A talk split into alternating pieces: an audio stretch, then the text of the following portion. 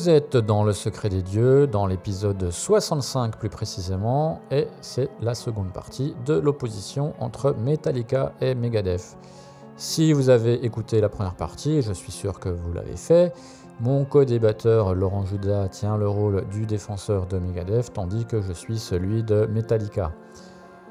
Vous en êtes déjà rendu compte hein, également dans la première partie, euh, nous distribuons des bons et des mauvais points, indépendamment de notre camp preuve de notre complète incompétence hein, en tant qu'avocat, euh, mais aussi et surtout peut-être de notre bonne disposition à faire de ce duel une rencontre entre gentlemen, respectueux l'un de l'autre, ce qui devrait être la règle pour tout le monde. Bonne écoute à tous, vous êtes dans Le Secret des Dieux. Euh, maintenant qu'on a parlé des considérations euh, techniques, euh, parlons euh, de l'image et de, de l'artwork, si tu veux bien. Allons-y. Pour ce qui est de, de l'image proprement dit, hein, c'est-à-dire des, des sciences photo et la manière dont le groupe se présente, euh, je trouve que les deux groupes ont toujours eu une approche un peu similaire, c'est-à-dire que ce- comme ce sont des groupes faits de, de musiciens nés généralement dans les années 60-70, enfin du moins au début de ces deux groupes, hein, puisque Megadeth évidemment je compte pas les, Oui. les genoux comme, euh, comme, euh, comme Dirk. Je pense que leur approche de l'imagerie est quand même assez classique. hein. C'est ce qui se faisait euh, quand eux ils étaient jeunes. Donc ce sont des photos de groupes assez classiques. On voit pas trop de- d'extravagance de, ce côté-là chez les deux groupes. Donc là, il y a, y, y a quelque chose qui, qui est limite un peu ringard aujourd'hui, je dirais. Je pense pas que je pense qu'aucun des deux groupes n'a l'intention de changer à ce niveau-là, c'est leurs habitudes. Quand tu vois des photos récentes de Metallica ou Megadeth en groupe, on reste sur la pose classique des musiciens face à un appareil photo, euh, soit qui ne font rien, qui sont les bras croisés ou qui euh, font euh, la grimace devant, euh, avec un des membres du groupe qui fait la grimace euh, devant euh, l'appareil. Donc on est sur quelque chose de, classique pour les deux. Il n'y a, pas de groupe qui se distingue de l'autre à, ce- niveau-là. Au niveau de l'artwork, alors là, moi je trouve que l'artwork, ça a vraiment jamais été le fort de Metallica. Euh, la pochette de Metallica que je préfère, c'est celle de Unjustice for All. Mais hormis celle-là, je trouve qu'ils n'ont aucune euh, pochette qui est digne d'intérêt, aucun artwork vraiment intéressant. Euh, les, premiers artworks, je les aime pas, euh, que ce soit Kill Em All, Red the Lightning, Master of Puppets, je l'aime pas non plus, mais bon, cette pochette est emblématique, mais je la trouve pas très bien réalisée, pas très intéressante. Celle de Unjustice for All est déjà un petit peu plus sympa. Bon, ensuite, Black Album et compagnie, pour moi, c'est pas. Il n'y a pas réellement de travail derrière, donc c'est pas, pas extrêmement intéressant. Euh, Megadeth, euh, en comparaison, euh, alors ça partait mal aussi. hein. Euh, la pochette originale de Killing Is My Business est quand même assez affreuse. D'ailleurs, le- tu te souviens que dans la biographie de Mustaine, il en parle et qu'il dit Ouais. à quel point le groupe était outré Ouais, de ouais. ce montage grossier et dégueulasse, mais qu'ils étaient obligés, parce qu'ils avaient un délai de sortie de l'album, et qu'ils étaient, ils ont été obligés de sortir ça comme ça. Donc, euh, ce- voilà, cette pochette était affreuse. Mais par contre, ils ont su euh, assez vite tirer parti de la, de la mascotte, l'utilisation de la mascotte, hein, qui, est, qui est Vic Rattlehead. Donc, donc, pour faire un peu comme euh, Iron Maiden avait fait avec Eddie. Euh, voilà, ils ont compris ça, ils ont compris ce que ça signifie aux yeux des fans hein, de retrouver une mascotte. Donc il y a ce sentiment d'appartenance, euh, il y a ce sentiment de continuité aussi d'un album à l'autre. Cela dit, hormis quelques pochettes plutôt réussies, moi je pense à, Peace Cells, je pense à Rust in Peace, euh, peut-être Euthanasia qui est quand même sympa. D'une manière générale, je ne trouve pas que l'artwork est un point fort de Megadeth non plus. Euh, ils ont peut-être sur l'ensemble de, leur carrière euh, plus d'artwork intéressant que Metallica. Mais voilà, je suis pas non plus un fan absolu du graphisme qu'ils ont pu avoir et puis des différences de graphisme. Tu prends aussi la pochette de Cryptic Writings. Bon, c'est quand même pas génial. L'espèce de photo du Super Collider là, dans, dans 13, non, c'est pas dans 13, c'est dans. Super Collider. Oui, c'est dans, voilà, dans l'album Super Collider. Bon, cette pochette-là n'a aucun sens. On voit qu'ils avaient tout simplement pas envie de mettre de l'argent pour faire une pochette. À partir du moment où il y avait écrit Megadeth euh, dessus, ça suffisait. voilà, je, je, pense que ce sont des groupes qui n'ont pas forcément apporté beaucoup d'attention à ça, ou qu'ils ont été mal conseillés, j'en sais rien. C'est un petit peu dommage, hein, parce que l'artwork fait entièrement partie, on va dire, de la substance artistique d'un groupe. Euh, donc voilà, pour l'artwork, moi je dirais euh, égalité parce que d'une manière générale, euh, c'est pas une chose sur laquelle ils ont beaucoup porté d'attention. Putain, bah, une fois de plus, on va, pas réussir à s'insulter sur cette question, Sylvain. Hein. Je, suis entièrement de ton avis. Ah, dommage. Ouais, alors, bon, je, vais quand même. Non, non, mais sur le fond, je suis entièrement d'accord avec toi. Je, globalement, en regardant ça de manière assez froide par rapport à ce qui s'est fait par ailleurs, euh, notamment les pochettes de Maiden, notamment, euh, je sais pas, des, pochettes très réussies euh, dans divers genres. c'est assez faiblard des deux côtés. je vais quand même donner le point pour Megadeth grâce à ce que tu as dit, ils ont sorti plus d'albums. Dans le lot, il y en a eu des réussis. Je dirais plus sur le fond, c'est-à-dire les, les, messages notamment celle de Yusanasia, hein, je, te, je, te, reprends euh, sur cette pochette-là, parce qu'effectivement, euh, c'est le jeu de mots Yusanasia, donc évidemment, qui est euh, la jeunesse qu'on fait mourir de, quoi. le jeu de mots est assez bon, et donc le fait de suspendre des bébés sur des cordes à linge, c'est assez, assez, réussi d'un point de vue symbolique. à l'époque, euh, les, deux qui sont réalisés de suite, euh, de 92-94, Countdown to Extinction et Euthanasia, je trouve que le, la symbolique, le symbolisme est bien réussi. Euh, c'est un mec qui a fait beaucoup de pochettes, qui est assez réputé, Yuxim, qui en a fait beaucoup pour Rush notamment. Je, trouve que le, symbolisme, le, les idées, le fond est toujours intéressant je, je, mettrai pas le poster chez moi. C'est-à-dire, je, trouve pas comme toi que la réalisation est oufissime. Euh, après, alors je sais que certains sont, je vais pas encore me faire des potes hein, par rapport à ça là, mais sont ultra fans de Repka. J'aime pas Repka. Euh, pareil, pas vraiment sur le, les idées, puisque Cells, c'est déjà le titre de l'album est très bien trouvé. Euh, L'image de Vic Rattlehead qui constate la destruction de la, planète grâce en partie, hein, c'est très politisé en fait comme message, à ceux qui sont censés en fait apporter la paix, puisqu'il est devant l'ONU, hein, je crois. Euh, il me semble qu'il Ouais, c'est ça. Euh, pareil, je trouve le fond très bien, très pertinent, c'est très méchant, c'est très anti-politiquement correct. Il y, a tout qui va bien pour du trash un peu engagé, enfin pour des paroles pas trop crétines. Mais euh, Rapia, j'ai jamais aimé. Il n'y a aucune pochette de Rapia que je trouve belle, enfin vraiment bien. J'aime pas la réalisation. Par contre, je trouve celle, on va dire que je vais donner le point en négatif. Je trouve celle de Metallica encore pire. Euh, je suis entièrement de ton avis. La première, je la trouve vraiment mais nulle à chier. Euh, en plus, j'aime pas l'album, donc ça n'aide pas. Là, la main, euh, l'ombre de la main avec une, flaque de sang. Enfin, c'est un marteau, c'est nul. C'est vraiment nul. Ready Lightning, c'est très mal réalisé. On dirait que c'est un enfant qui a une espèce de montage de plusieurs dessins. T'as un fond, euh, genre, t'as un backdrop avec euh, du ciel, pas très bien dessiné, plus le fauteuil devant, qui doit être un, un, fauteuil électrique. Oui, c'est une chaise électrique, oui. Alors moi, pendant des années, j'ai cru que c'était un gyrophare. Oui, oui, non, mais... Qui faisait, qui faisait des éclairs. oui, oui. Avant de regarder de près, de me dire, mais merde, c'est une chaise électrique, en fait. je sais pas, alors qu'il n'y a pas de numérique à l'époque, t'as l'impression qu'il y a une dissociation avec un fond et un premier plan, qui sont pas dans le même style, enfin, c'est nul à chier. Alors, c'est un peu mieux réalisé dans le cas de Master of Puppets, mais je pense que tu as raison une fois de plus, c'est-à-dire que on, doit le côté euh, aller vraiment bien emblématique parce que le groupe a un succès phénoménal et parce que bon, il y a deux mains qui tiennent, euh, le marionnettiste avec les, militaires qu'on envoie à la mort. Hein. Le fond est pas mal, mais c'est pareil, je trouve pas le dessin. à côté de mecs comme Derek Riggs ou Mark Wilkinson pour Mary Lyon, Judas Priest, euh, j'en passe des meilleurs, ou euh, Dan Seagrave pour le death metal, c'est mauvais. Hein, clairement, là, les, deux groupes ont. Et je, pense que sur la fin, c'est encore pire. Je, je te rejoins une fois de plus. Je pense qu'ils en ont rien à foutre et que c'est plus du tout eux à une époque, ça a dû être un peu le cas. Ils devaient regarder quand même les croquis qu'on leur envoyait. Euh, je pense qu'ils choisissent même plus, quoi. C'est l'équipe euh, artiste et développement, là, ou la RR, là, de leur management ou de leur maison de disques qui. Euh, allez, on, voit un petit appel d'offres et puis on, fait au moins 10 ans, on fait un truc numérique. La dernière de Megadeth, c'est nul à chier. Hein. Oui, oui, nul à chier. Un, mec comme toi et moi, On se met, on se met 50 heures sur un logiciel type Blender ou autre, et puis on est capable de sortir un truc pareil. Hein.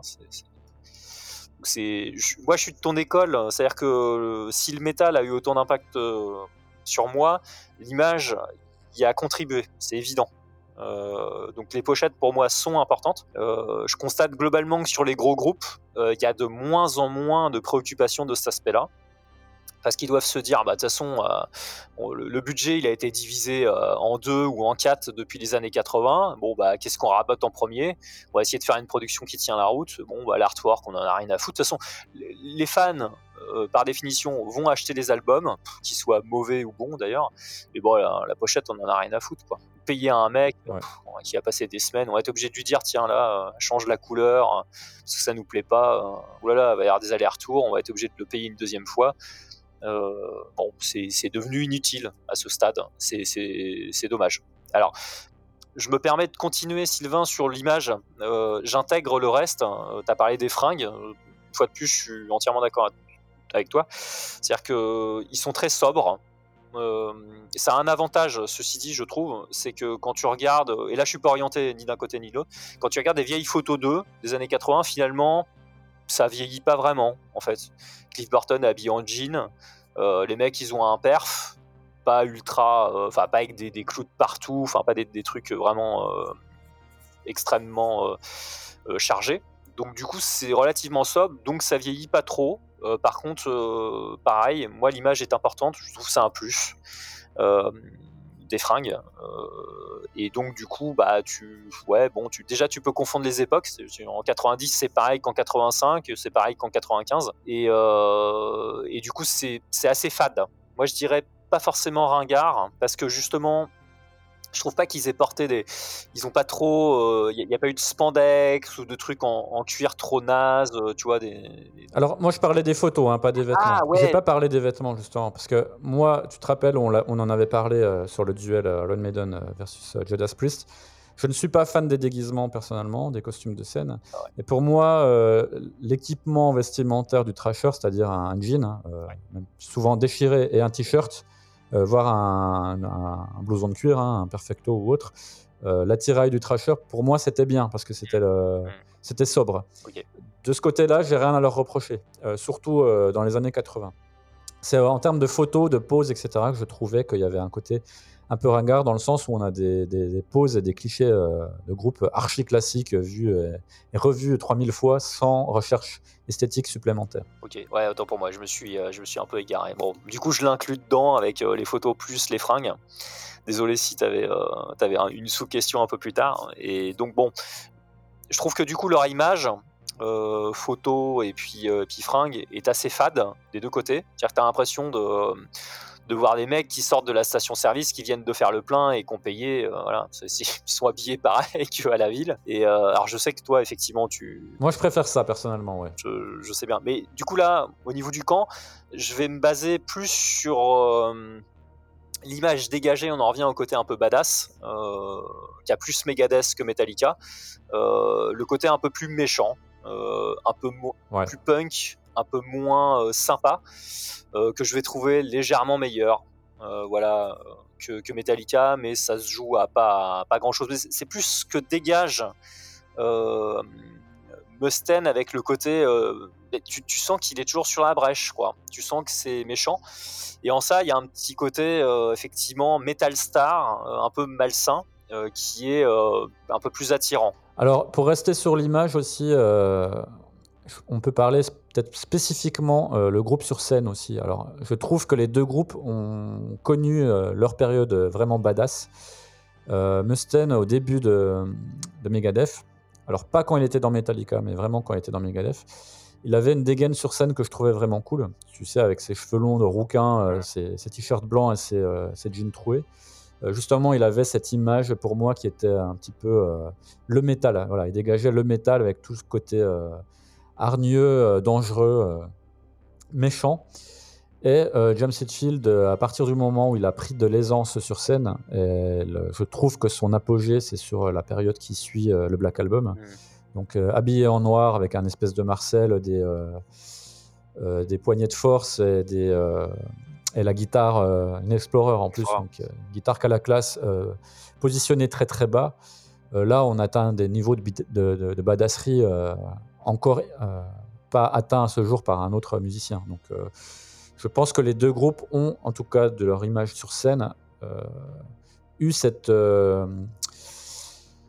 ce, côté vraiment attirant, ce côté idole quasiment. Hein. Moi, j'avais des, posters de James Hetfield et de, Dave Mustaine dans ma chambre d'adolescent, euh, justement sur scène, plus que les photos de groupe, parce que je trouvais euh, qu'ils incarnaient vraiment la, classe, là, pour le coup. Oui, alors sur, scène, euh, malheureusement, c'est un peu déséquilibré sur mes, témoignages directs. C'est-à-dire que j'ai plus vu Megadeth que Metallica, que je n'ai pas encore vu une seule fois.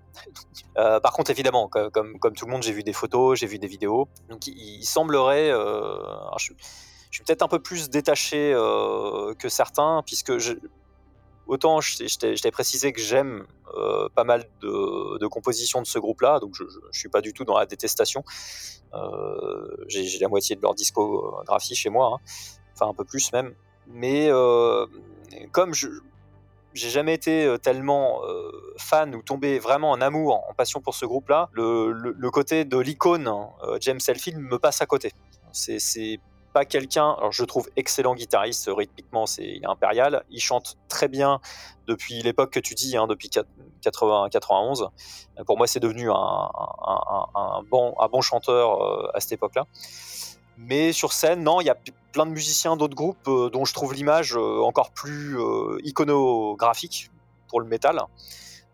après, je pense qu'une partie de ça est due au succès colossal du groupe ce qui fait que bah, ça attire les photographes, les couvertures médiatiques. Donc on voit fatalement, statistiquement, beaucoup plus de photos de James Hetfield, qui est le frontman du groupe, par rapport à d'autres groupes. Euh, qui sont pour moi pas moins iconiques si tu euh, si on fait abstraction du côté commercial. Euh, après, ouais, ouais, c'est bon, c'est cool. Hein, il a effectivement une Explorer qui est une Gibson que je trouve que je trouve sympa. et puis il a une il assure sur scène, hein, c'est clair, il joue très bien son rôle. Je trouve Mustaine beaucoup moins, là, pareil, je vais encore marter un petit peu contre mon camp. Entre les deux, je trouve que James Hetfield euh, dégage quand même, euh, quand bien même il paraît plus sympa et donc moins badass que, que Mustaine qui tire toujours la gueule, enfin qui a sa moue, donc qui fait méchant. Euh, et ben je, le trouve assez fade sur scène, Mustaine. il se déplace peu, il a assez peu la foule. T'as l'impression par moment qu'il se fait carrément chier. Euh, donc le côté euh, malsain et méchant s'arrête au côté un petit peu de l'imagerie que dégage le groupe, mais sur scène, je préfère voir euh, l'assurance et le, côté presque chaleureux, hein, finalement, hein, ouvert de, de Deadfield, qui prend, qui prend vraiment le public, qui, tu sens qu'il a envie d'en découdre. C'est un vrai frontman. Hein, ouais, c'est ça. Ce que n'est pas Dave Mustaine. Dave Mustaine a eu sa période badass sur scène euh, quand il était jeune, où simplement sa présence physique était charismatique. Parce que c'est vrai que même à l'époque, il n'était pas vraiment un frontman. Je pense qu'il y a une forme de timidité aussi. Euh, euh, voilà, il n'arrive pas à, réellement communiquer. Et le truc, c'est qu'avec l'âge et avec la dégradation de son physique, on va dire, ce, ce côté-là, justement, avec un balai dans le cul devant le micro, ah ouais a pris le pas sur tout le reste. Alors que dans les années 80, quand on voit des concerts de Megadeth, hmm. il avait une classe intrinsèque parce qu'il dégageait quelque chose de charismatique. C'est vrai que, pour en revenir à l'intensité, tu as toujours un mec effectivement, avec le balai dans le cul, c'est tout à fait ça, mais euh, tu soustrais l'intensité. Ce qui fait que tu te retrouves avec un mec, euh, bah, tu te fais chier devant, quoi. Enfin, je, clairement, un concert de Megadeth. Je, suis désolé, je marque encore un peu contre mon camp. Euh, j'ai l'impression de voir un mec qui va au bureau, et en plus, dans un bureau, euh, avec des collègues qui peuvent pas blairer, quoi. Ben après, pour te donner quand même un, point de ce côté-là, euh, la musique de Megadeth étant plus difficile à jouer que celle de Metallica, forcément, euh, les, musiciens de Megadeth sont plus statiques que ceux de Metallica. Puisque, tu vois, là, euh, si tu regardes des images de Megadeth en concert, euh, Kiko Loureiro essaye quand même de faire son, possible pour faire un peu le show. Mais enfin, c'est incomparable à ce qu'il pourrait faire s'il jouait du Metallica. Parce que Metallica, c'est quand même beaucoup plus simple techniquement que, que Megadeth. Donc euh, Mustaine a besoin quand même de se concentrer, surtout qu'il joue des parties complexes tout en chantant et en ayant un niveau de chant relativement euh, faible. Donc son aspect statique, on peut le comprendre aussi euh, avec ça. Quoi. Ouais, c'est vrai, t'as raison, je, vais encore faire mon... Eh, je m'appelle pas Laurent Judas pour rien, hein. je, suis un, je suis un bon traître. Mais euh, tu as, souligné à juste titre l'histoire du chant, je me permets d'y revenir euh, un petit peu. Euh, concernant Mustaine, il y a une dégradation qui est vraie, hein, que j'ai pu constater en concert, même quand on n'a pas une oreille de musicien. C'est-à-dire que même, il a jamais été grand chanteur, je pense que personne ne nous contredira là-dessus. Euh, c'est clair. Et Edfield est meilleur. techniquement, il y, a, plus de coffres. Enfin, il chante mieux, tout simplement. Mais en plus, eh ben, il a retiré quelque chose au fur et à mesure des années, Mustaine. Ce qu'il a retiré, c'est les mélodies vocales, qui ont quand même leur importance. Faire chanter euh, des phrases, pas simplement euh, éructer des mots. Et il, là, il est de plus en plus feignant. Hein. Ça, ça se voit même sur les albums. C'est vrai. Donc sur scène, c'est encore pire parce que bon, je, je, les ai pas vus assez souvent pour, euh, pour constater ce que, tu, ce que tu as entendu, toi, en, regardant sans doute plusieurs vidéos, plus de vidéos que moi, mais, euh, mais déjà, il y a un appauvrissement des mélodies vocales, même quand tu n'es pas un grand chanteur, tu es capable d'écrire ce qu'on appelle des mélodies vocales, comme si tu écrivais une mélodie avec la guitare, c'est-à-dire avec des changements. Tu, voilà, tu changes un peu, tu, tu montes, tu descends, enfin bon, tu, tu, tu, utilises ta voix comme un instrument un petit peu pour faire une, mélodie vocale qui, en soi, sans instrument, est, agréable, enfin, qui raconte quelque chose. Il fait de moins en moins cet effort-là sur album, et puis sur scène, oui, ça peut devenir assez mauvais, ouais, c'est clair. Alors, justement, euh, transition parfaite pour le thème suivant, qui est euh, quel est le groupe euh, qui est le plus performant en live? Quel est le meilleur groupe en live? Alors, je vais peut-être t'étonner par rapport à ce que j'ai pu dire avant, mais pour moi, c'est clairement Metallica. alors pourquoi hein, euh, Metallica souffre quand même euh, du handicap Lars Ulrich, hein, qui fait varier le tempo, qui empêche le groupe d'être vraiment carré. Alors, euh, comme je l'ai dit tout à l'heure, il y, a un petit peu d'amélioration ces temps-ci. et puis aussi Kirk Hammett, hein, qui, camoufle ses pains et les parties rapides sous une tonne de wah Alors, le groupe, il bénéficie quand même de, certains avantages qui, selon moi, le rendent meilleur sur scène. Alors, on a déjà abordé la plupart de ces points, hein, mais là, du coup, ça, ça permet de faire un résumé. Alors, je l'ai dit tout à l'heure, les morceaux de Metallica sont plus simples que ceux de Megadeth. Donc, ils passent mieux le cap de la scène, forcément, puisque c'est plus facile à jouer, donc c'est plus facile pour les, musiciens de les reproduire. Ça leur permet aussi d'avoir un jeu de scène un peu plus euh, euh, communicatif vis-à-vis du public, de bouger plus, etc. Donc, alors que Megadeth euh, sont un petit peu entravés par leur mouvement, par le fait qu'ils doivent être plus concentrés sur ce qu'ils jouent. Et puis, les, les, morceaux de Megadeth, comme ils sont plus complexes, si la sonorisation n'est pas bonne, ça va vite devenir brouillon et donc euh, compliqué euh, à écouter. On sait tous que des musiques comme le punk ou le hardcore, euh, ça, ça, marche très bien sur scène parce que c'est de la musique simple et que du coup c'est plus facile à reproduire. Et là, bon, sans dire que Metallica est du punk ou du hardcore, la, musique est quand même globalement plus simple. Ensuite, les morceaux de Metallica sont aussi plus, alors pour faire un anglicisme, plus anthémiques. Hein, ils ont un côté hymne mmh. qu'il n'y a pas chez Megadeth pour la même raison, c'est que les, morceaux de Megadeth sont plus techniques, sont plus complexes, sont plus alambiqués. Euh, après, il y a quelques exceptions. Hein. Euh, Megadeth, quand ils jouent à tout le monde, c'est un morceau euh, anthémique pour moi. Alors, c'est pas leur meilleur morceau, mais c'est un morceau anthémique. Ce qui fait que, d'une manière générale, c'est plus simple d'adhérer à la musique de Metallica qu'à celle de Megadeth. Et puis, bon, ça, on l'a déjà dit, mais je le répète, pour moi, ce qui est la force de Metallica, alors toi, tu n'es pas d'accord parce que tu n'as pas le même rapport avec Metallica que plein de gens, pour moi, c'est James Hetfield. Donc, euh, je le répète, hein, euh, James Hetfield, pour moi, c'est le mec le plus badass euh, de l'histoire de la musique rock. Il y a le style, il y a l'aisance sur scène, il y a la guitare portée sur les couilles. Il y a les guitares super cool. Toutes les guitares cool lui vont bien. C'est-à-dire, il porte une, Flying V, il porte une, une Explorer, ça lui va bien. Tu vois, il y a des mecs, ça leur va pas. On a l'impression qu'ils qui joue sur, euh, je sais pas, sur, un, sur une, un instrument pour couper des arbres, lui, ça lui va très bien. On a l'impression a, son corps a été fait pour porter ces guitares-là. Euh, voilà, donc ce qui fait que ben, il est super cool sur scène. C'est un mec qui est né pour être sur scène. En fait, ce qui euh, je trouve formidable chez ce mec-là, c'est pas le seul évidemment, mais James Hetfield, c'est l'adéquation entre le métier qu'il fait, entre son occupation et lui. C'est-à-dire, lui, il a été fait pour ça. Euh, tu peux très bien te dire que Lars Ulrich aurait pu être un joueur de tennis, comme son père, ou qu'il aurait pu euh, être euh, cuisinier au Danemark, dans un grand restaurant au Danemark. Ben, il s'est retrouvé batteur. C'est peut-être pas le truc qui aurait été idéal pour lui, mais James Hetfield, tu peux pas l'imaginer faire autre chose. Il était fait pour être frontman d'un groupe comme celui-là. Voilà, donc il est totalement cool. En plus, il est bon guitariste. Il s'en sort très très bien en chant. Donc ça, c'est une force de Metallica.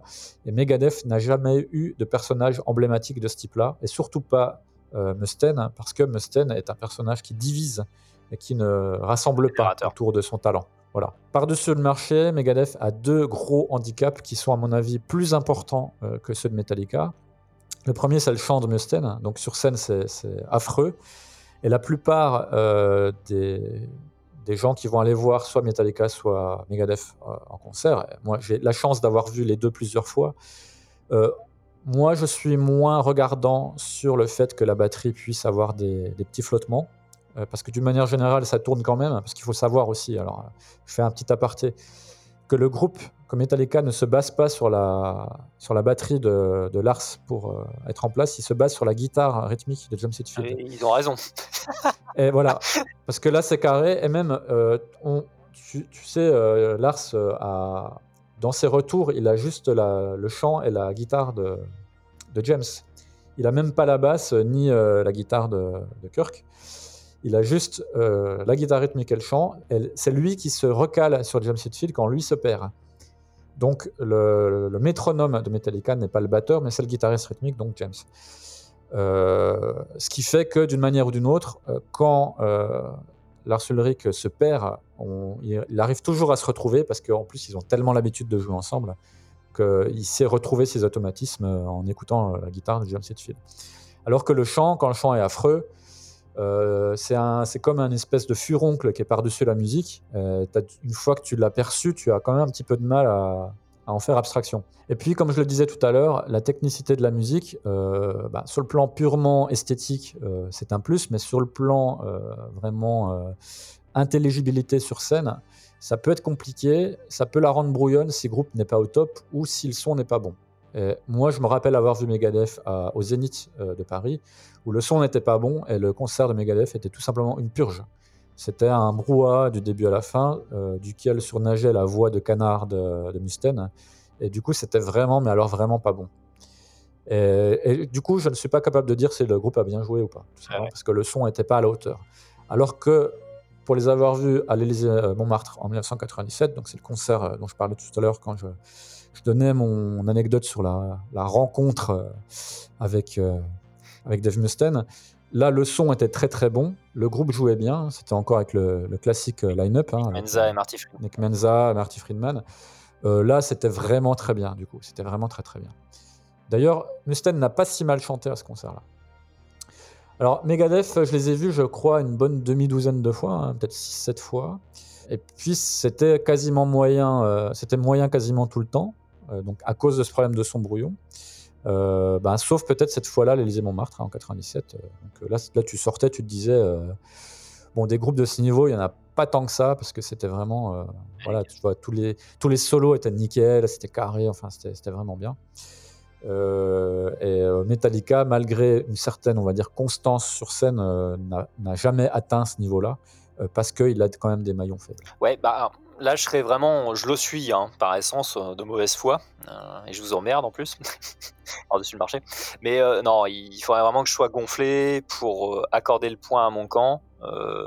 objectivement, bien que je n'ai pas vu Metallica sur scène, j'ai quand même vu des vidéos. effectivement, j'en ai quand même vu quelques-unes. Megadeth, je les ai vus plusieurs fois en concert, et j'ai tellement entendu aussi de, retours catastrophiques de certains concerts sur la sonorisation en elle-même, où effectivement tu ne peux pas savoir euh, si le groupe a bien joué ou pas, mais peu importe, ça fait partie du lot. Vu, qu'on parle de la performance scénique, euh, musicale, ça inclut la sonorisation, et moi je dis là-dessus, je, vais être euh, assez nazi par rapport à Megadeth. Si rendu à ce niveau-là, au bout de 20, 20 ans de carrière, 10 ans même, parce que enfin il y a eu des soucis euh, encore dans les années 90, euh, 2000 avec des très bons musiciens hein, sur des retours de, show où même des journalistes disaient bah le son était dégueulasse. Hein. Euh, quand c'est aussi récurrent, t'es fautif. Selon moi, hein. alors comme j'y connais rien, tu vas pouvoir me pourrir là-dessus, que c'est pas si facile, que en fait t'es musicien, tu te ramènes, la balance est bien, puis qu'en fait le son est pourri, donc c'est beaucoup plus complexe que ça. Sauf que je constate en tant que simple auditeur et on va dire, personne qui va avoir des concerts, qu'il y a des gros groupes, à chaque fois que je les ai vus, plusieurs fois, le son, il était impeccable. quelle que soit la config. Élysée Montmartre, Zénith, Festival, donc c'est possible. Donc c'est sans doute mettre de l'argent, avoir une bonne équipe. Mais quand là, Megadeth a un... Alors je sais pas si c'est son dernier Hellfest ou celui d'avant, tu te souviens de cette anecdote, hein, donc ça c'est pas moi qui le dis. Euh, le son a été dégueulasse, je sais plus sur quel instrument. Mustel lui-même était tellement vénère que euh, il a dû passer un savon au, au. Mais euh, t'es fautif, mon gars. Ça, ça, fait 35 ans que tu montes sur scène. Euh, t'es encore capable d'avoir euh, un concert sur 3 ou 4 qui a un son de merde. Moi, il y a un souci. Et je pense que de ce côté-là, sur le son global, en dehors des, mm, des prestats individuels, parce qu'effectivement, je trouve Kirk Hammett assez inconstant et il fait quand même pas mal de pain. Euh, bah, le, son est global. Moi, j'ai pas de retour. Enfin, j'ai pas entendu de gens qui se plaignaient qu'un concert sur deux de Metallica, le son était dégueulasse, et qu'ils n'entendraient pas les morceaux. Megadeth, euh, je je l'ai entendu, enfin, je l'ai lu dans des interviews dans les années 90. Ou euh, d'ailleurs, pareil, pour l'anecdote, c'est une interview qui m'avait assez marqué. C'était, euh, c'était peut-être suite à, c'était entre So Far So Good So What et Rust in Peace ou juste après Rust in Peace, je sais plus. Et le journaliste avait osé poser la question. Vous savez, il euh, y a quand même des concerts. Euh, enfin, on, constate, les gens disent que c'est pas forcément parfaitement restitué. Alors, je sais plus si sont sur les performances. Et il avait répondu, euh, mais je, vous emmerde, vous croyez que les, que les fans, ils ont des cartons et qu'ils mettent les notes aux musiciens comme dans l'école des fans. Et donc, c'est, un problème récurrent. Tu soulèves un vrai point. En fait, c'est pas du tout anecdotique hein, ce que tu dis, Sylvain. Qui s'est reproduit fin des années 80, alors qu'on peut mettre sur le, le, dos de la drogue à une certaine époque, hein, parce qu'ils pouvaient monter défoncer sur scène vu le nombre de, de cures de désintox. On n'a pas parlé de ça. Je mets le point de la badasserie à Megadeth rien que sur le nombre de cures de désintox qu'a fait euh, Mustaine. Je me souviens même plus du chiffre, mais c'est entre 15 et 20, je crois. Euh, ouais, ouais, ouais. Euh, c'est clair que c'est impressionnant. L'imagerie, voilà. Mais, mais, pour en revenir à ta question sur le côté scénique, je ne peux pas faire autre chose que d'accorder le point à Metallica sur l'œuvre globale. Pourtant, Dieu sait que musicalement, je préfère Megadeth. Mais là, il n'y a pas. J'ai l'impression que là-dessus, pour moi, il n'y a pas de match. De tous les retours que j'ai pu lire, entendre, euh, c'est clair et net. Pour mon expérience personnelle, quand j'ai vu Megadeth, c'était à chaque fois en festival. Je ne crois pas les avoir vus euh, dans une salle. Euh, il me semble que le son était euh, correct, voire plus que correct, mais sur l'ensemble de l'œuvre, euh, pour moi, ils sont au minimum fautifs de ne pas faire ce qu'il faut pour avoir une bonne équipe, j'en sais rien, pour que ça soit systématiquement nickel. Quoi. À ce niveau-là, c'est pas, pas acceptable. Donc là, le, point, je le donne à, Metallica. Bah, je suis assez d'accord avec toi. Hein. Effectivement, on. J'ai parlé à plusieurs reprises du fait que la musique de Megadeth est plus complexe, donc elle passe moins le cap de la scène. C'est moins facile à sonoriser.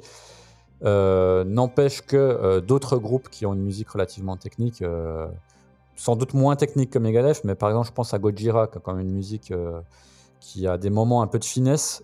moi, à chaque fois que j'ai vu Gojira, j'ai dû les voir 4-5 fois. Le son était impeccable, quelle que soit la configuration. Donc, effectivement, il y a peut-être une question de moyens alloués à, à sa sonorisation en façade. Il y a beaucoup de groupes alors certes, à la musique un peu plus simple, je pense à Ghost aussi. Ghost que j'ai vu deux fois en concert, euh, dans deux configurations différentes, donc, dont une fois en festival, euh, et, même pas très haut sur l'affiche, avec un son euh, extraordinaire. Mmh, mmh. donc voilà, il y a quand même une question de moyens, et puis il y a une question aussi de temps passé à faire sa résidence avant de partir en tournée. c'est quelque chose qu'il faut faire. Hein, pour, c'est chiant pour les musiciens hein, qui doivent refaire leur concert 5, euh, 10 euh, fois, 20 fois s'il le faut, hein, pour laisser le temps aux ingé-sons euh, de faire leur travail, d'aller régler le moindre détail. Chose que ne fait peut-être pas Megadeth parce que, bon, on a parlé de la personnalité de Mustaine, peut-être qu'il a tout simplement pas la patience. voilà ce qui peut expliquer, hein, c'est mon hypothèse en partie, cette inconstance sur la qualité du son sur scène. Oui, mais moi je la trouve euh, là pour le coup impardonnable. Et puis euh, il y a, bon, y a un, je dirais qu'il y a un fossé entre euh, être un peu imbuvable, enfin être comme t'es et puis intense, de ne pas se comporter de manière vraiment très lisse ou très sympa, et de faire un concert qui n'est pas gratuit. Hein. Je ne sais pas s'il est au courant, Mustaine, mais quand tu vas voir le groupe dans une salle, et Megadeth, c'est pas donné, hein, tu vas au Zénith, c'est 35 balles. Euh, quoi qu'ils avaient régressé, puisqu'ils, comme tu l'as dit, tu les as vus à l'Élysée Montmartre. Mais bon, ça devait être au moins 30 balles, si à l'époque c'était pas encore l'euro. Ou quand tu vas à un festival, enfin, merde, tu, tu, le minimum de respect que tu dois, même si tu fais des doigts et que tu craches sur scène, c'est d'avoir un son correct, quoi. Enfin, je, moi, ça me paraît. Des exemples de gros groupes qui prennent soin de ça et qui réussissent systématiquement, il y en a beaucoup. Euh, Aerosmith, hein, je les ai vus. Euh, je les ai vus au Hellfest aussi, euh, si ma mémoire ne défaille pas, mais je suis quasiment sûr. Le son était impeccable sur la main stage, c'était splendide. Euh, Judas Priest, à chaque fois que je les ai vus euh, sur scène, quelle que soit la config, euh, Zénith, à, je les ai vus à Colmar, à la Foire au Vin, en Dieu sait, tu verrais, je sais pas si tu connais ce site, mais à sonoriser, je pense que c'est infernal. C'est des espèces de. ça fait un peu comme une espèce d'arène, mais moderne. C'est-à-dire tu as des. As des bancs en fait sur lesquels tu t'installes. Alors c'est du béton, euh, du coup, je pense que l'acoustique est dégueulasse.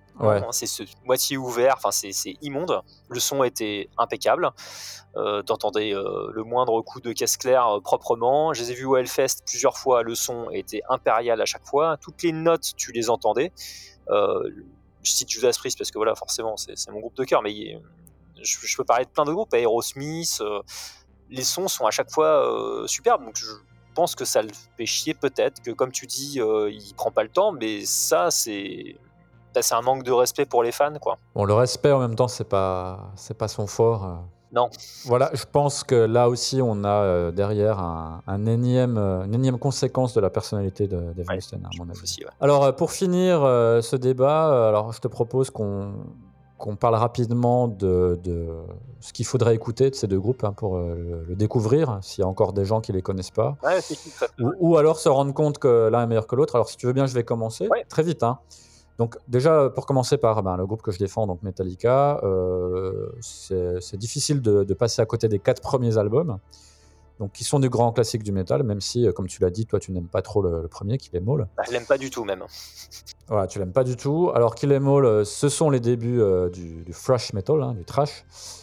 c'est très brut, c'est très brut, notamment au niveau de la production. C'est en gros de la new wave of British heavy metal mélangé avec du punk. Exactement, c'est Voilà, c'est joué très vite avec un son très agressif. Euh, le groupe euh, montre déjà sur cet album une espèce de propension aux morceaux longs et à tiroir, euh, ce, dont il va un petit peu abuser dans la suite de sa carrière. pas toujours avec réussite d'ailleurs. Et puis avec des changements de, tempo, hein, comme sur The Forest Men. Alors dans la musique qui commence à se radicaliser à l'époque, c'est quand même un, truc assez nouveau ça.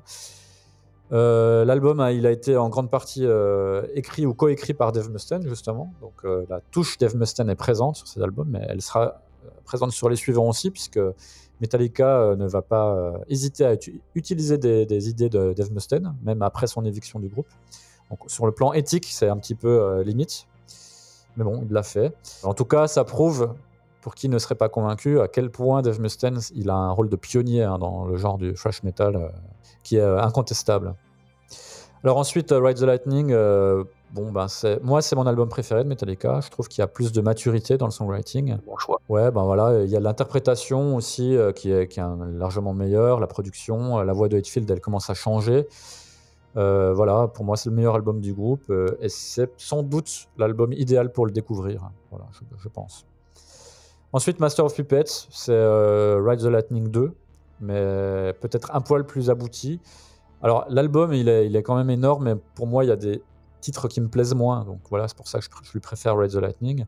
Mais il contient quand même mes deux titres préférés de Metallica. Donc euh, il y a l'instrumental euh, Orion, que, je trouve euh, fabuleux.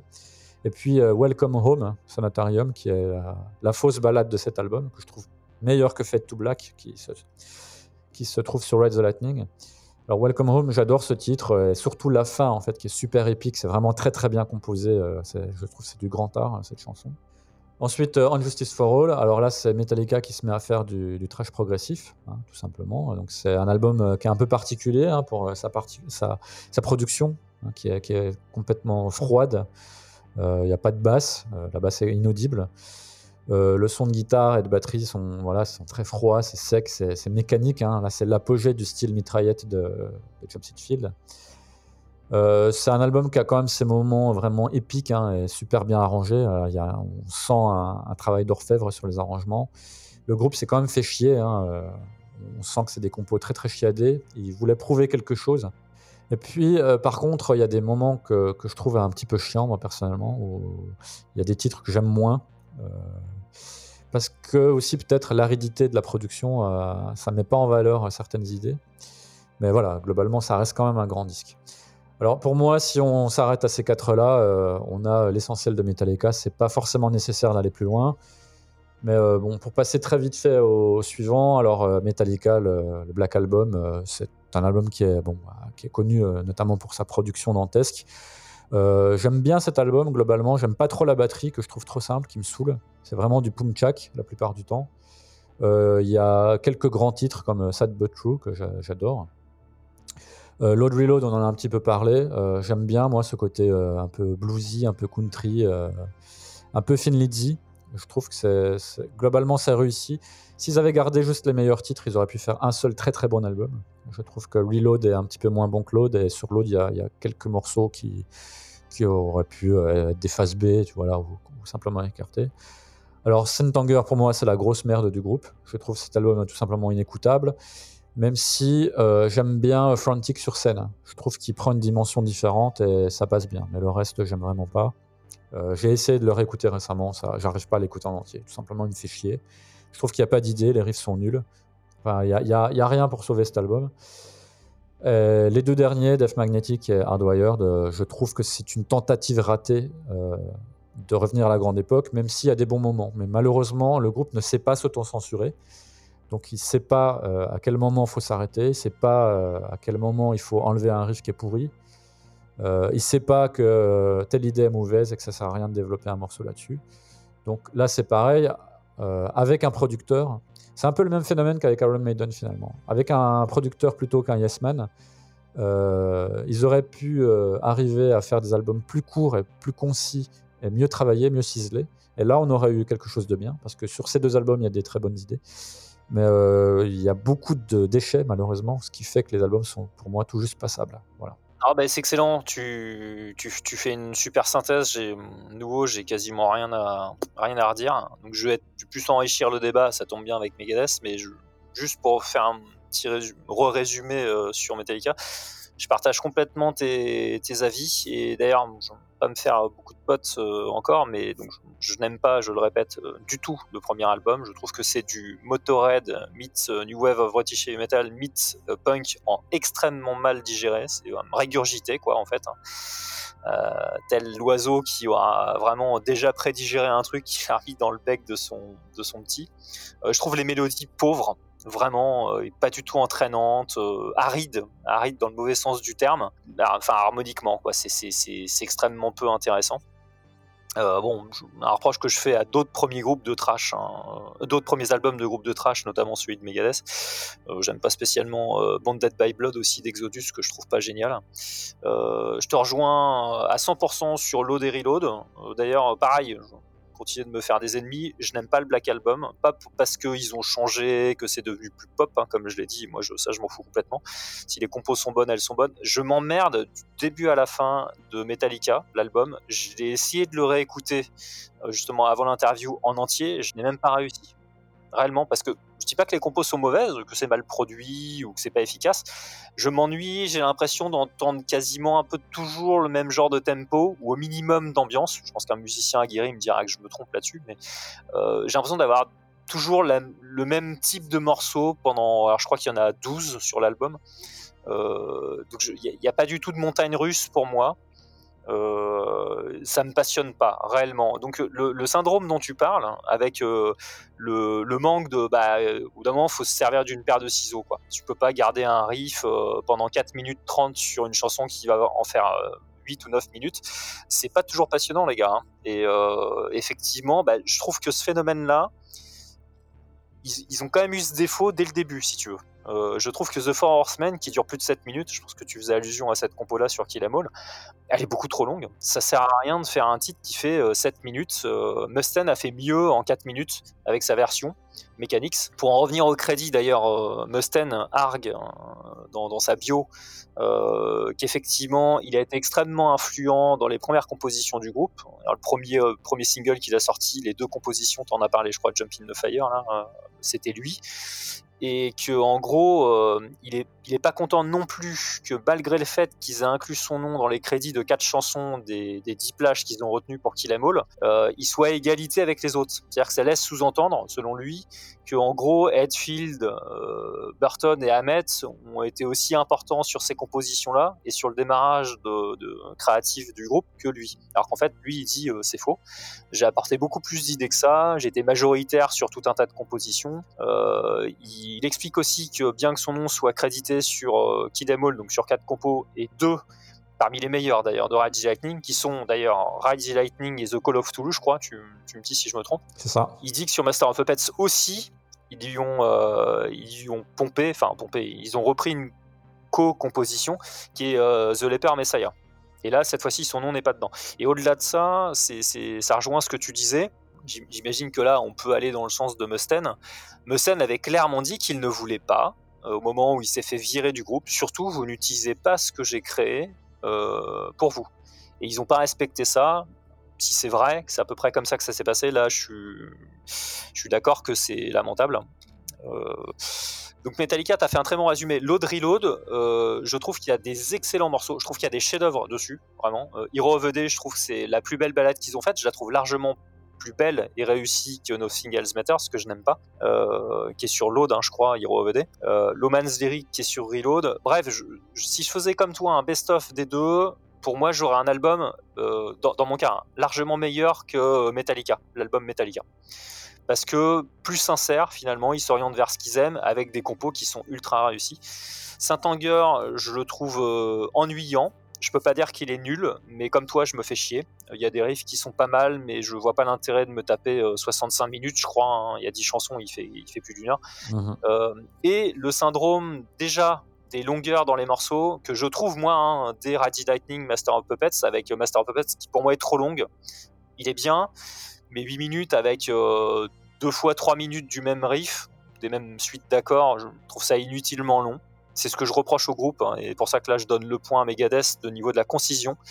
Euh, Megadeth te, te, laisse pas sur, sur des riffs comme ça euh, inutilement longs pour étirer des morceaux. Mais Ulrich l'a même retenu récemment. Il regardait, euh, il était heureux de voir que les morceaux fassent 8 minutes 50, 7 minutes 45, euh, que c'était un truc hyper important pour lui à une époque. L'apothéose a été Justice for All, et il reconnaît que c'est absurde. Et donc, ce syndrome-là, alors quand tu du jus créativement, bah, Master of Puppets, Ride Lightning sont excellents, les deux. Euh, je te rejoins complètement. Par contre, quand tu retentes ça, que tu as moins de jus créatif euh, sur Death Magnetic que j'ai, euh, je le trouve limite aussi chiant que Saint Anger ou au moins ils essayent des trucs. Il y a une, sorte de forme d'expérimentation, de trucs un peu arty. Euh, Death Magnetic, je, retiens rien de, l'album. Si, des intros de chansons, quoi, mais elles font entre 7 euh, et 8 minutes, quoi, toutes. Et je pense qu'il y a le même syndrome dans le dernier double album dont j'ai écouté deux compos que je n'ai pas aimé. Euh, donc c'est exactement ce que tu dis. Bon, tu, as tout, tout, bien résumé. De toute façon, inutile d'aller plus loin. Euh, alors sur Megadeth, c'est là où je vais peut-être être plus utile. Euh, ma triplette magique, si je recommande, je vous recommande trois albums qu'il faut que vous possédez absolument, dans l'ordre. Euh, en premier, Rust in Peace, inégalable, qui est euh, l'un des meilleurs albums pour moi de métal jamais sorti. C'est-à-dire que si tu me demandais mon top 10 de métal, Rust in Peace figurerait dedans. Et en bonne mhm. ça c'est clair. En deuxième, je mettrais Yusan qui est un véritable chef-d'œuvre qui a associé ce côté très swing, très groovy euh, à des compositions euh, plus courtes euh, que sur Rust in Peace qui se perdent un petit peu moins. Donc plus, plus efficace, tu parlais du côté anthémique qui manque à Megadeth, je trouve pas sur, sur US Anasia et Countdown to Execution, tu as pas mal de chansons qui sont tout à fait chantables, chantonnables et à reprendre en chœur, même s'il y a toujours des, petits trucs un peu un petit peu complexes peut-être rythmiquement. Donc c'est en, deuxième je mettrais celui-là et en troisième je mettrais Countdown to Extinction. Pour moi c'est le il a, réussi le hat-trick à cette époque-là. Il a sorti vraiment trois chefs-d'œuvre, coup sur coup, qui pour moi débordent des frontières du métal. C'est-à-dire que quelqu'un qui n'est pas fan de métal et, de trash pourrait tout à fait aimer Euthanasia, hormis le problème de la voix dont tu as parlé. Ça, c'est clair. Et Metallica, pour faire mon petit top 3, je ferai un top 2. Non, je vais faire le top 3. En premier, comme toi, Radi Lightning. En deuxième, Master of Puppets. Euh, le reproche que je fais de Master of Puppets, c'est que c'est un rip-off de Ride Lightning. Ils sont structurés de la même manière. Tu as l'intro acoustique sur le premier morceau de chacun des deux albums, tu as le long instrumental. Euh, mais Ride Lightning, finalement, il y a un petit peu plus de variété et tu sens que c'est moins. Euh, c'est un peu moins bureautique, quoi. C'est sorti un peu plus des tripes. Euh, Master of Puppets, tu sens qui effectivement qui répète la recette, même si intrinsèquement, je te rejoins une fois de plus. Je pense que Master of Puppets est supérieur à, à, Lightning. Et en troisième, eh ben, je fais un mix de load et de reload. Et c'est mon top 3, et je n'aime pas du tout Injustice for All. D'accord. Alors, euh, en ce qui me concerne pour Megadeth, euh, je suis euh, assez d'accord avec ton jugement. Avec une différence près, c'est que moi, mon album préféré n'est pas Rest in Peace, c'est So Far So Good So What, je l'ai déjà dit tout à l'heure. Ceci étant dit, pour moi, on a cinq albums qui s'enchaînent de Megadeth qui sont absolument incontournables. Et ça commence à partir de Peace Cells, But Who's Buying. Euh, ça inclut So Far So Good, So What, Rest in Peace, Countdown to Extinction et Euthanasia pour les raisons que tu as décrites. Hein. Euh, en plus, on sent une continuité, on sent une progression euh, de ces albums. Alors certains ont parlé de, de, commercialisation, ce qui peut être vrai en partie, puisqu'ils ont suivi un petit peu la, voie donnée par Metallica, mais sauf que dans le cas de Megadeth, c'est toujours très réussi. D'ailleurs, pour reparler d'Euthanasia, je trouve qu'il y a dans cet album des, des bijoux qui auraient dû devenir vraiment des, des morceaux euh, qui sont joués encore toujours sur scène. Moi, j'adore Addicted to Chaos, le troisième titre que je trouve euh, génial et qui malheureusement est un, un, titre un peu obscur aujourd'hui dans la discographie du groupe. Je comprends pas pourquoi, je le trouve fabuleux. Et puis les deux premiers titres, Reckoning Days et Train of Consequences, que le groupe jouait sur scène, ils les ont joués euh, à l'Élysée Montmartre en 97. Ça, c'est des morceaux qui marchent super bien sur scène, qui sont vraiment cool. Et c'est dommage qu'ils aient été abandonnés, alors que le groupe continue à jouer à tout le monde qui a un morceau quand même relativement cool, hein, dans un format euh, pop rock euh, sympa, euh, mais qui est le, morceau quasiment le moins intéressant de l'album, hein, pour le coup. Donc c'est dommage. Il y a Victory aussi, le titre final, qui est vraiment cool. Ouais, qui regroupe des morceaux de paroles ou des titres d'albums précédents. c'est ça. Train of Consequences, je sais pas ce que tu en penses, toi, en tant que musicien. à l'oreille, il est, il est fantastique ce titre. D'ailleurs, j'avais eu le même problème que toi pas pour la même raison, parce que la première fois que j'avais écouté Yesanasia, c'était aussi en copie de cassette, c'était mon frère aîné. Euh, et, du coup, ça logeait pas sur la cassette qu'il avait. Bon, je sais plus ce qui s'était passé, mais il avait pas copié tous les titres. Moi, je savais pas à l'époque, hein, je ne connaissais pas toutes les compos. Et Train of Consequences n'y était pas. Et quand j'ai acheté l'album euh, par la suite, je l'écoutais en entier, en, intégralité des morceaux, évidemment. Donc celle-là, je la connaissais pas.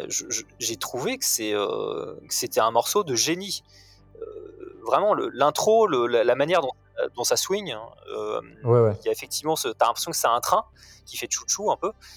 Et c'est complètement euh, iconoclaste, quoi. Je trouve que la, créativité sur ce morceau-là, en 4 minutes, elle est, elle est incroyable. Et le rendu est vraiment génial.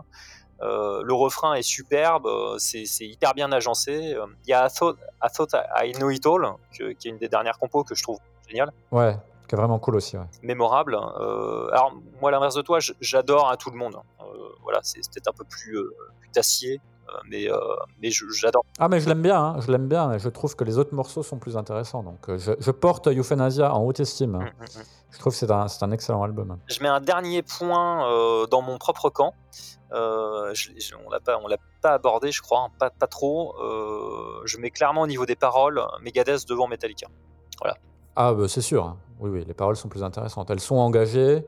Il y a un message qui est parfois dit de manière subtile et parfois de manière euh, virulente. Euh, oui, il y a, y, a, y a, un talent d'écriture, euh, je pense, de ce côté-là. Alors peut-être un petit peu moins sur les albums récents, par contre. Oui, oui, oui, je suis entièrement de ton avis, oui. Mm, mm. Ça dégringole depuis 97. Oui, parce que pour finir sur ce qu'on disait, alors euh, je, je reprends euh, très rapidement la, la discographie de Megadeth. Alors moi, contrairement à toi, Killing is my business and business is good, j'aime beaucoup ce disque. Mhm. C'est un album que j'ai redécouvert avec le, le remaster de 2004. Alors D'accord. les remasters de 2004 sont en général ratés hein, euh, chez Megadeth, euh, notamment euh, les versions de Rest in Peace par exemple ou, euh, ou, euh, So Far So Good So What. Ces remasters sont affreux. Là, il faut vraiment écouter les, les originaux. Par contre, le seul album qui a gagné à ces remasters, enfin, c'est même, même pas des remasters, c'est des remixes. Ils ont remixé les, les pistes originales. Euh, par contre, Killing is My Business a beaucoup gagné en, intelligibilité. Et euh, je trouve que toutes les, toutes les qualités de cet album ressortent avec ce remaster. Et du coup, euh, enfin, moi j'aimais déjà bien cet album, mais je trouve que les compos sont vraiment mises en avant avec ce remaster 2004. Donc j'invite les gens à l'écouter s'ils sont mitigés sur ce premier album, parce qu'en réalité il est vraiment bien foutu. Et il était déjà très très technique. hein. Il y a des riffs vraiment très très complexes. Alors, Peace Cell, So Far, euh, Rest in Peace, Good Dance, Euthanasia, on en a parlé, c'est des archi classiques. Alors, on part euh, du trash vraiment années 80 jusqu'à, on va dire, un heavy euh, mid-tempo euh, euh, très bien chiadé, très bien foutu, très bien produit. On a ensuite Cryptic Writings, on en a un peu parlé tout à l'heure, où il y a des influences, on va dire, plus country, plus rock. Moi, je trouve que ça reste un bon album, hein, Ouais, c'est un album assez cool. Euh, Risk, c'est un foirage de A à Z. Alors, moi, je j'aime aucun morceau de Risk, pour ainsi dire.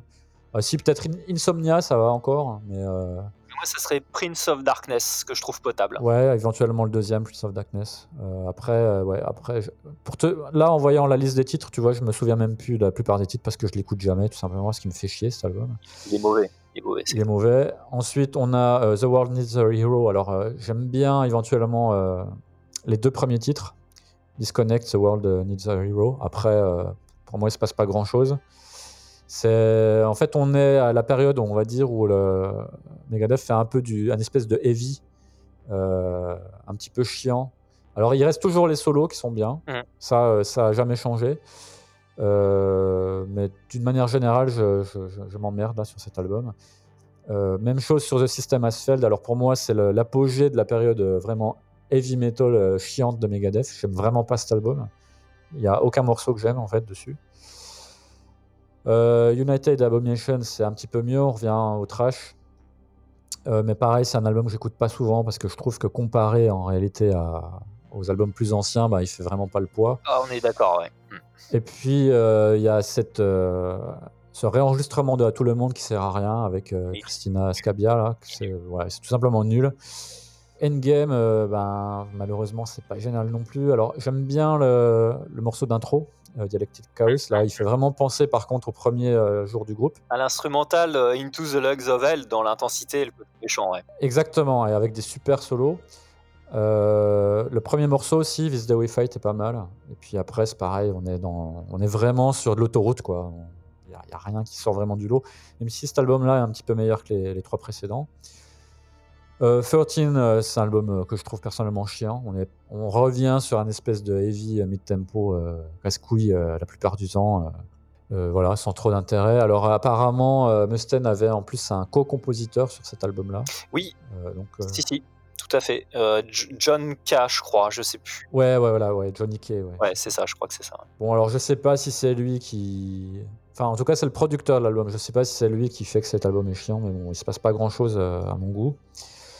Un Super Collider, alors c'est un nouveau euh, gros bas dans la carrière euh, du groupe, hein, après Risk. Alors moi, contrairement à, à tout le monde, j'aime bien le morceau Super Collider. Alors c'est un morceau très simple, Mhm. mais je sais pas pourquoi, j'aime bien le refrain. J'aime bien. C'est un morceau super simple pour du Megadeth. hein, c'est juste des accords lâchés quasiment. J'aime bien ce morceau. Je trouve que ça, ça fonctionne bien. Euh, éventuellement le premier titre, Kingmaker, et ensuite c'est le- l'ennui euh, total. Il se passe tout simplement rien. Alors il y a une reprise de Thin Lizzy, alors c'est marrant, on parlait de pour euh, Load and Reload, euh, qui est inintéressante, ouais, aucun intérêt. Et puis euh, Dystopia, alors qui lui du coup euh, était vendu comme un retour aux sources, qui a été encensé par la presse, alors que moi je le trouve très très moyen. Si on exclut les deux premiers titres, et surtout le premier titre, Soft Fate is Real, ça c'est du vrai Megadeth, en plus il y a une grosse prod. Et puis il y a un solo de, de Kiko Loureiro, euh, je trouve c'est un des tout meilleurs euh, solos de Megadeth. Il est génial ce, solo, euh, super inventif, bien foutu, c'est fluide, enfin bon, c'est du Kiko Loureiro quoi. D'une manière générale, les solos sont, de Loureiro sont très sympas.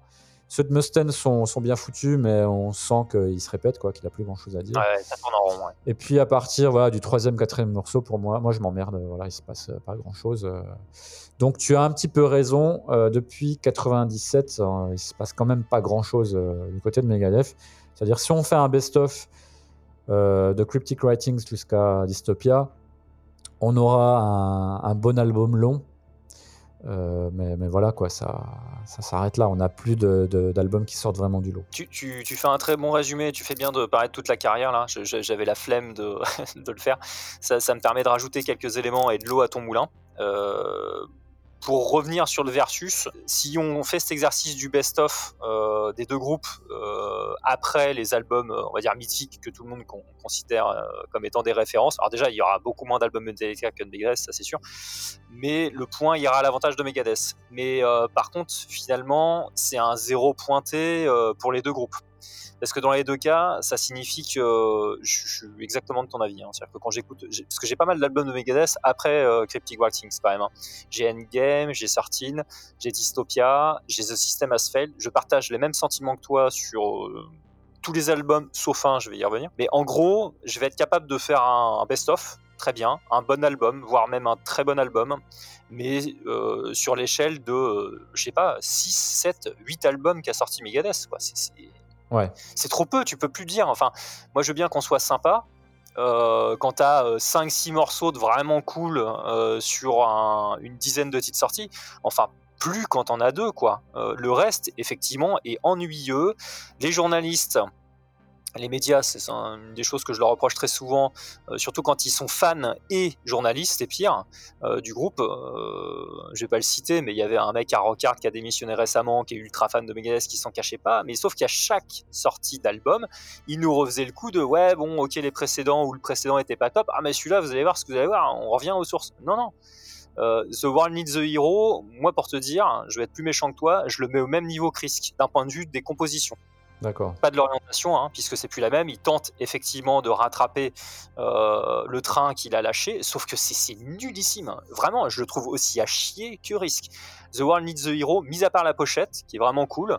Euh, il a fait un rip-off, il a voulu faire un rip-off par le titre de Hangar 18, ouais. qui pour moi est une composition, d'ailleurs c'est ma préférée de, de Rust in Peace, qui est fantastique au niveau des solos, c'est quand ça démarre, ça s'arrête plus, c'est incroyable. Euh, mélodiquement, elle est, elle est magnifique, c'est-à-dire que même quelqu'un qui est pas fan de trash, il peut tout à fait euh, devenir accro à la mélodie qui est développée.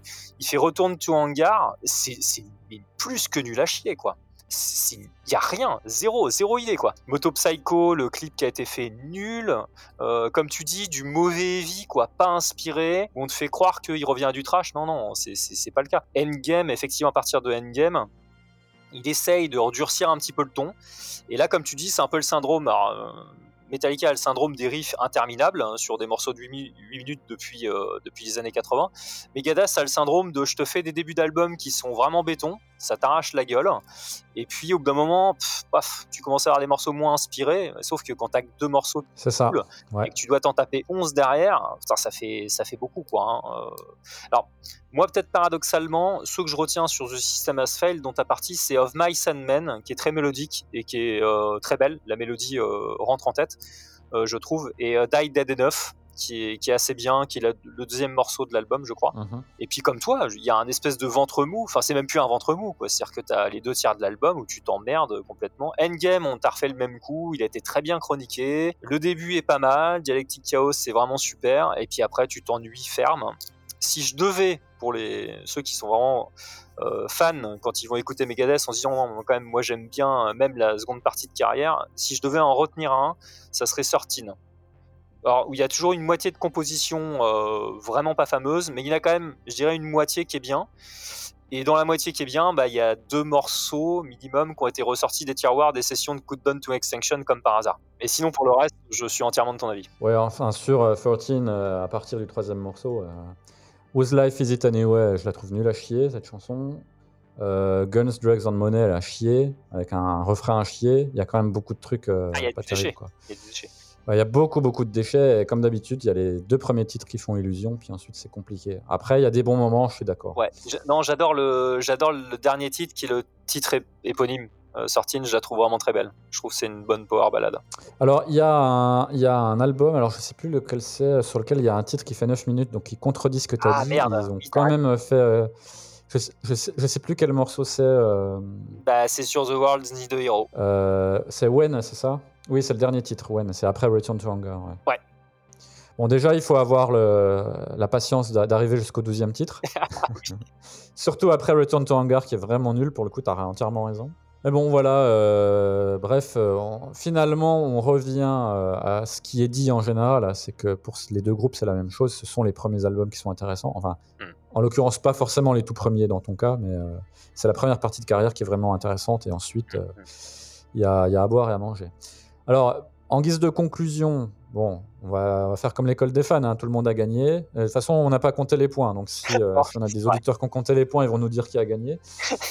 Euh, je finis en disant que euh, Megadeth sort cette année, en 2022, un nouvel album qui va s'appeler The Sick, The Dying and the Dead, donc on va espérer qu'il soit un petit peu meilleur que les précédents. Bon, j'ai pas trop d'espoir, hein, mais... euh, Oh, j'en attends pas grand chose non plus. ouais. voilà, mais bon, euh, si au moins ils ont deux trois titres de plus à, à proposer de correct dans leur discographie, ce sera pas mal, mais j'ai pas d'attente. Et Metallica aussi, puisque Metallica a pendant euh, la période de, de, de Covid Circus euh, écrit, semble-t-il, un nouvel album. Ok. Euh, simplement, entre le moment où Metallica annonce à avoir des nouveaux titres et enregistrer un nouvel album, le moment où il l'enregistre et le moment où il sort, il se passe 5 ou 6 ans. Donc, donc euh, voilà, il faut pas l'attendre pour tout de suite, euh, je pense. Sans doute pas pour 2022. Non, je pense pas. Eh ben merci euh, Laurent d'avoir participé à ce, ce second duel. Euh, J'espère te revoir dans l'émission, peut-être pour euh, d'autres occasions. Ouais, ben merci beaucoup à toi pour l'invite de nouveau. Désolé pour les, les ratages successifs. Et puis, on, à, pa- à part si tu as, trouvé ma presta minable, j'espère qu'on se retrouvera avant, je sais pas combien de temps il s'est écoulé, peut-être 10 mois, non? Au moins six- Oh oui, un an. euh, ouais, un an peut-être, hein, ouais, ouais, plus de 6 mois. Donc, euh, bon, on peut se faire un autre versus euh, si tu veux, ou, euh, ou sur une autre émission avec plaisir. hein. C'est toujours cool d'échanger avec toi. Ben, si nos auditeurs ont des idées de, de duel, de versus euh, avec d'autres groupes, euh, qui nous en fassent part, on, on pourra les étudier. Euh, sachant qu'on ne peut pas le faire avec tous les groupes, euh, parce qu'il faut euh, qu'on les connaisse quand même un minimum. ça. Et on, on ne peut pas se taper de discographie euh, entière pour préparer une émission. euh, et bien connaître ces albums, c'est impossible. Donc, euh. Mais bon, les suggestions sont tout de même les bienvenues. Carrément. Merci beaucoup, euh, Sylvain. C'était bien cool. Merci Laurent, à bientôt. Ciao. Allez, ciao.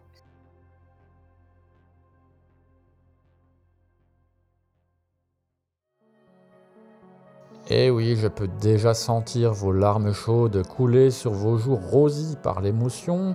C'est bien la fin de ce duel, hélas, et je partage votre émotion, votre tristesse d'arriver déjà à la fin de ce programme qui vous a, j'en suis sûr, absolument passionné. Mais rassurez-vous, le podcast sera de retour très bientôt et les duels reviendront également un jour ou l'autre. Et à ce propos, hein, n'hésitez pas à nous conseiller des affrontements, pour peu que la comparaison ait du sens, évidemment. Euh, ça n'en aurait pas, euh, par exemple, de se faire affronter, euh, je sais pas, Motley avec Rammstein. Et pour finir, même topo que d'habitude, n'oubliez pas de jeter une oreille sur la playlist, de liker, de partager, etc. Merci de votre écoute, vous êtes bien dans le secret des dieux.